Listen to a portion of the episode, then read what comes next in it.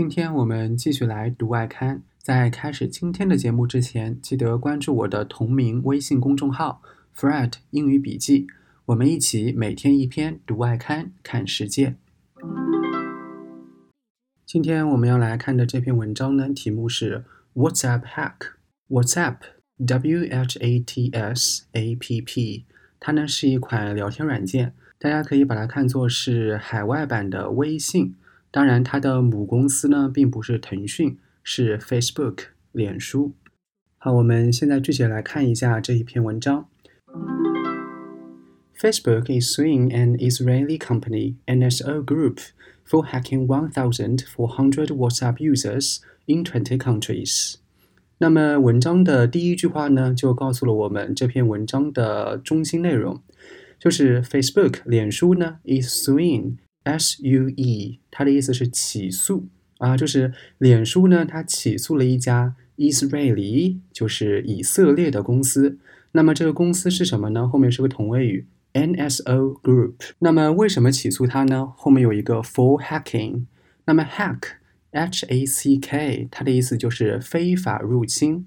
因为这家公司它非法入侵了 one thousand four hundred，那么一千四百个 WhatsApp users。啊，就是 WhatsApp 的用户 in twenty countries，它非法入侵了二十个国家的一千四百个 WhatsApp 用户。那么这家公司入侵的这些用户是普通的一些个居民，还是说他们有特殊的身份呢？我们来看一下，Many of the users were journalists, human rights activists, and government officials。哦，我们知道啊，它入侵的并不是我们普通的用户，它入侵的是谁呢？啊，were journalists, journalist, J O U R N A L I S T，记者，human rights activists，人权主义活动者，and government officials 和一些政府的官员。Allegedly, NSO used its own software to get to people's messages.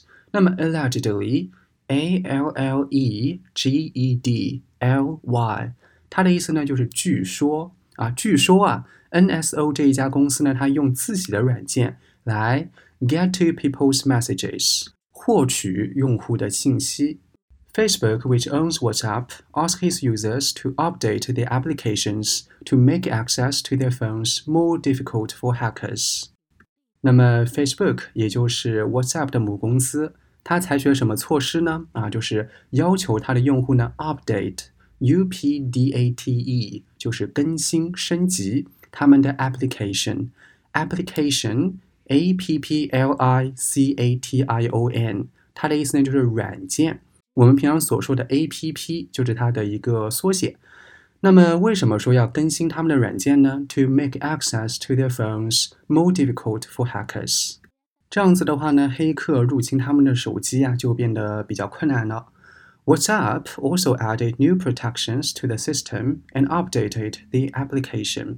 那么 WhatsApp 它呢也对这个系统去增加了新的 protections 保护措施，并且呢也将其软件进行了更新。那么我们来看一下当事人 NSO 他是怎么来说的。NSO does not agree with the claims。那么 NSO 啊，他对这一种指控啊并不买账。那么他说了什么东西呢？It says that it provides technologies to governments to help them fight terrorism and crime。啊，他说我们是提供技术给一些政府部门，给他们干嘛呢？To help them，帮助他们 fight terrorism，啊，去打击恐怖主义 and crime 和一些犯罪。 那么要了解这一句话呢，其实我们需要了解一个背景知识，就是 Facebook 的创始人扎克伯格呢，他其实在跟美国议院的一些个官员，包括说法官，他们进行这个辩论。